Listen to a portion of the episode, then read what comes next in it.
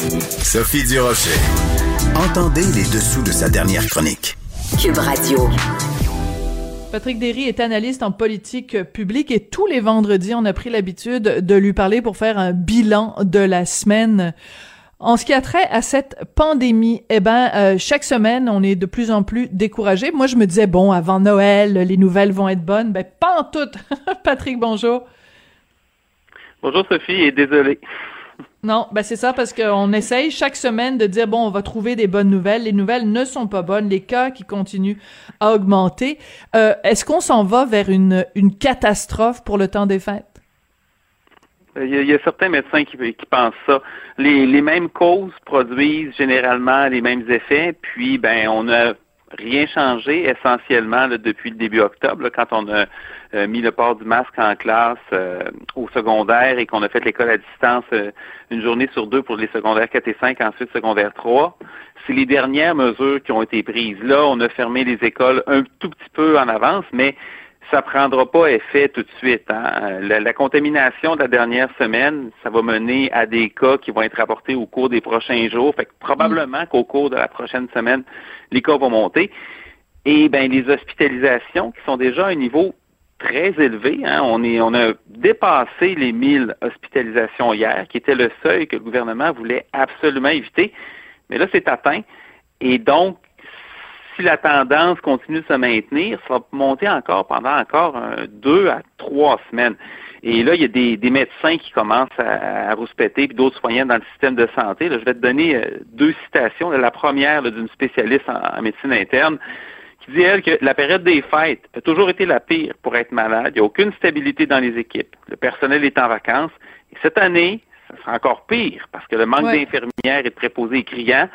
Tout le monde est épuisé. Je regrette de dire ça, mais on s'en va vers la catastrophe. Ça, ça répond un peu à ta question. Là, ça, c'est une évaluation.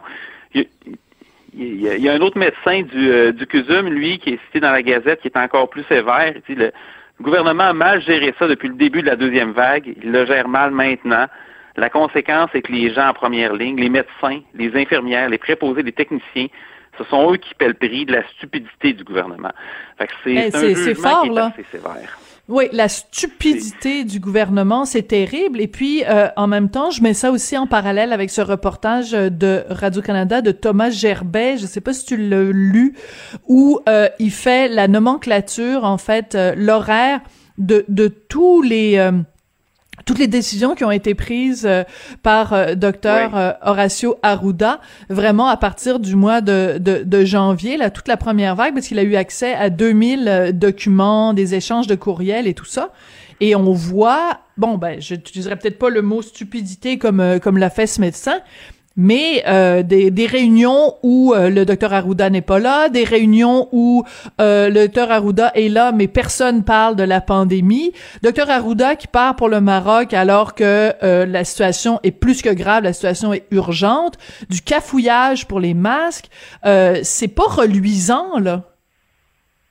Ah non, c'est entièrement ça, c'est désolant de lire en ordre chronologique tout ce qui s'est passé. Là, ça montre qu'il y avait une déconnexion complète entre euh, la direction nationale de la santé publique et la réalité, même par des, autorités mondiales comme l'OMS avait commencé à émettre certains avertissements et l'OMS n'est pas une organisation qui est extrêmement rapide, c'est une organisation qui est bureaucratique. Ils sont arrivés en retard à plusieurs reprises euh, pour, euh, si, vous voulez, se, mettre à jour à l'état de la situation. Et pendant ce temps-là, le docteur Arda, lui, il semble bien aller. Et ça correspond aussi à des déclarations qu'il a faites publiquement. Hein. On se rappelle, à un moment donné, il est allé à Infoman pour dire que ben, on n'a pas besoin de s'inquiéter de ça, le coronavirus, franchement, la grippe, c'est, c'est, plus dangereux. Mais ben euh, Début février, il disait ça encore dans le devoir, c'était cité, c'est un texte qui existe toujours, qu'on peut aller voir du 5 février, où le docteur Arruda dit non, non, il faut qu'on s'inquiète plus de la grippe. Dans le même article, il y a un microbiologiste qui dit qu'il faut qu'on s'en occupe avant que ça devienne un monstre. Eh bien, c'est ce qui est arrivé. C'est devenu un monstre. Et là, ben, ça, on revient à l'automne. À l'automne, il y a encore plein de choses qu'on aurait pu, qu'on aurait dû faire. Et c'est comme si on avait, on avait regardé, on voyait l'avion qui allait s'écraser, puis on est resté là. puis là, on a regardé, Hum. ça au ralenti. Ouais. Puis là, l'avion, il est en train de s'écraser. Et euh, moi, j'ai vraiment j'ai une pensée pour tous les gens qui travaillent dans les hôpitaux ce matin, parce que là, Ouais. cette semaine, les, les questions dans les conférences de presse, c'était bon, euh, euh, comment ça va marcher si on va aller faire du ski? Est-ce qu'on va pouvoir jouer au hockey? À combien de joueurs? Ah. Comment ça va se dérouler? Écoute, j'en reviens la pas, moi. réalité, c'est qu'il va, il va peut-être avoir des reportages assez difficiles sur ce qui va se passer dans les hôpitaux. On souhaite pas que ce soit le cas, mais il n'y aura pas de coup de baguette, magique qui va tout arrêter présentement. Il y a déjà un élan qui est là présentement. La contamination, on sait comment ça, ça, ça fonctionne. Hein? C'est euh, les, les cas, la contamination prend environ une semaine. Après ça, les hospitalisations, c'est un deux semaines de plus, plus ou moins.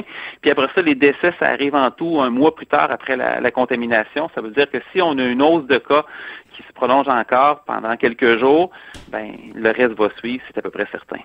Ouais, non, écoute, c'est moi, quand je vois les gens qui sont là en, train de dire, euh, bon, ben là, euh, en tout cas, j'ai deux personnalités connues que je nommerai pas parce que, bon, par charité chrétienne, j'imagine, qui étaient, qui se sont montrés avec leur belle petite passe euh, du Mont-Tremblant pour aller faire du ski, je veux bien, là, mais c'est parce que si tu te pètes la fiole, ne serait-ce que, tu te tordre la cheville en faisant du ski, ben, tu vas aller, quoi? Tu vas aller engorger, engorger le système de, de, de santé de, Tremblant au lieu de rester chez vous. C'est pas compliqué, on demande aux gens de rester chez eux pendant deux semaines. Restez tranquille pour aider les gens dans le système de santé qui sont à bout. En tout cas, euh, écoute, je trouve c'est très important aujourd'hui de parler euh, de la Suède parce que ça a été tellement montré en exemple au début où on disait ben regardez pourquoi on fait pas plus comme la Suède? La Suède eux ils l'ont l'affaire puis ils ont compris comment ça marche Hi, même le roi de Suède qui s'excuse qui dit que ça a été un échec Ah oui, le, roi il a vraiment semoncé euh, le, le, le, gouvernement suédois. Le premier ministre suédois a aussi admis que la stratégie suédoise avait été un échec. Puis on le sait, euh, les anti-masques, les anti-confinements, en fait, les anti-toutes, là, ceux qui ont décidé là, que la conclusion, c'était j'ai le doigt, puis euh, après ça, on refuse ce que la science nous dit, mais c'était toujours la Suède en exemple. Et euh, le- le- l'équivalent du docteur Arda en Suède, le docteur Tegnell, lui, était d'avis que le pays serait épargné d'une deuxième vague en raison d'une immunité collective qui se serait construite dans la population avec la contamination du printemps. C'était un peu le prix à payer là, pour ce qui était passé au printemps, c'était d'avoir la paix ensuite on voit que ça n'a pas marché. On a des journées, on a 4 000, 5 000, 6 000 cas. Et la Suède a une population un petit peu plus élevée que le Québec, c'est autour de 10 millions, là. mais c'est donc c'est deux fois plus de cas qu'on a présentement qu'ici. Mm. Euh, il y a un record de patients qui est hospitalisé. Il y a présentement en Suède, il y a autour de 2400 patients hospitalisés pour la COVID. On est à 1000 ici au Québec. Et euh, la Suède a le même problème que nous, c'est-à-dire qu'ils n'ont ils ont pas tellement de lits d'hôpitaux en proportion de leur population. Fait que c'est la panique. À Stockholm, par exemple, les lits de soins intensifs, c'est occupé, c'est plein. Euh, là, c'est rendu à un point tel qu'on a demandé de l'aide à l'armée. Il y a des pays voisins, la Finlande et la. Norvège, où ça se passe beaucoup mieux. Eux, ils ont offert d'héberger des patients en soins intensifs. Et là, moi, j'ai hâte de voir de façon logistique comment ça va se passer parce que c'est c'est pas simple. Fait que donc, toute la question qui se pose, là, puis évidemment, il y a des démissions d'infirmières aussi, là, c'est par centaines. Fait que c'est comme Laura. qu'on pourrait voir, euh, c'est c'est encore possible que ça arrive ici. Et là, ce qu'on est en train de se demander là-dedans, ce que des gens dans, dans le système de santé disent, c'est que euh, on se demande si on va avoir suffisamment de personnel qualifié pour soigner à cause des départs, à cause des gens qui sont malades. On va peut-être faire appel à l'armée, mais ça remplace pas, par exemple, des infirmières d'expérience. Fait qu'on pourrait se retrouver dans des situations où des gens vont mourir, pas parce qu'on ne sait pas comment les traiter, parce qu'on a quand même appris des choses, mais simplement parce qu'on va manquer de personnel qualifié. Et, euh, c'est- et malgré tout, la Suède permet quand même des rencontres pour Noël jusqu'à un maximum de huit personnes. Fait qu'il y a quelque chose d'un petit peu surréel dans, Ah. dans tout ça. Et euh, l'insulte à l'injure, c'est que le bilan du Québec est encore pire. En tout cas, il est, il est pire pour le printemps, puis il est semblable pour la deuxième vague. Là, là, c'est sûr que les cas explosent tellement en Suède que ça se peut qu'ils nous dépassent, mais au moins, au moins la Suède peut dire que c'était volontaire de laisser le virus circuler jusqu'à un certain degré. Tandis que nous, ben, on l'a, on l'a On n'a même pas complètement- on l'a échappé. On l'a échappé. c'est ça, mais là, je suis pas en train de dire qu'on aurait dû faire pareil parce que ça aurait été aussi Non, pire, non, non, non, on non, bien sûr, on dans, comprend. Dans, dans- Ouais, ouais. dans les autres provinces, c'est ça. Mais c'est qu'il faut arrêter, il faut arrêter ah, ah. là, de dire, parce qu'on l'a entendu, écoute, de, de, de mars à, à septembre, je pense on entendait juste ça. La Suède, la Suède, la Suède, la Suède, la Suède. Bon, ben là, je pense que le verdict est sorti. Patrick, je te remercie pour euh, tous ces vendredis que tu as passé à analyser pour nous euh, euh, cette catastrophe annoncée qu'a été la gestion de la, de la pandémie au Québec. Puis, ben écoute, au plaisir de se retrouver quelque part au mois de janvier en 2021. Merci beaucoup, Patrick. Plaisir, Sophie, bonnes vacances, puis en espérant qu'on sera quand même un petit peu dans une meilleure situation. On, se croise les doigts, mais ça regarde pas bien, comme on dit. Patrick Derry, donc, est analyste en politique euh, publique, et c'est avec euh, lui et avec ces mots-là qu'on se quitte. Je vous souhaite, euh, vous aussi, un très, très joyeux Noël, un beau temps des fêtes, et surtout une belle année 2021. Pas trop de rectitude politique, j'espère, en 2021. Merci à Sébastien Laperrière à la mise en onde, à Hugo à la recherche, et je vous dis, on se revoit en janvier.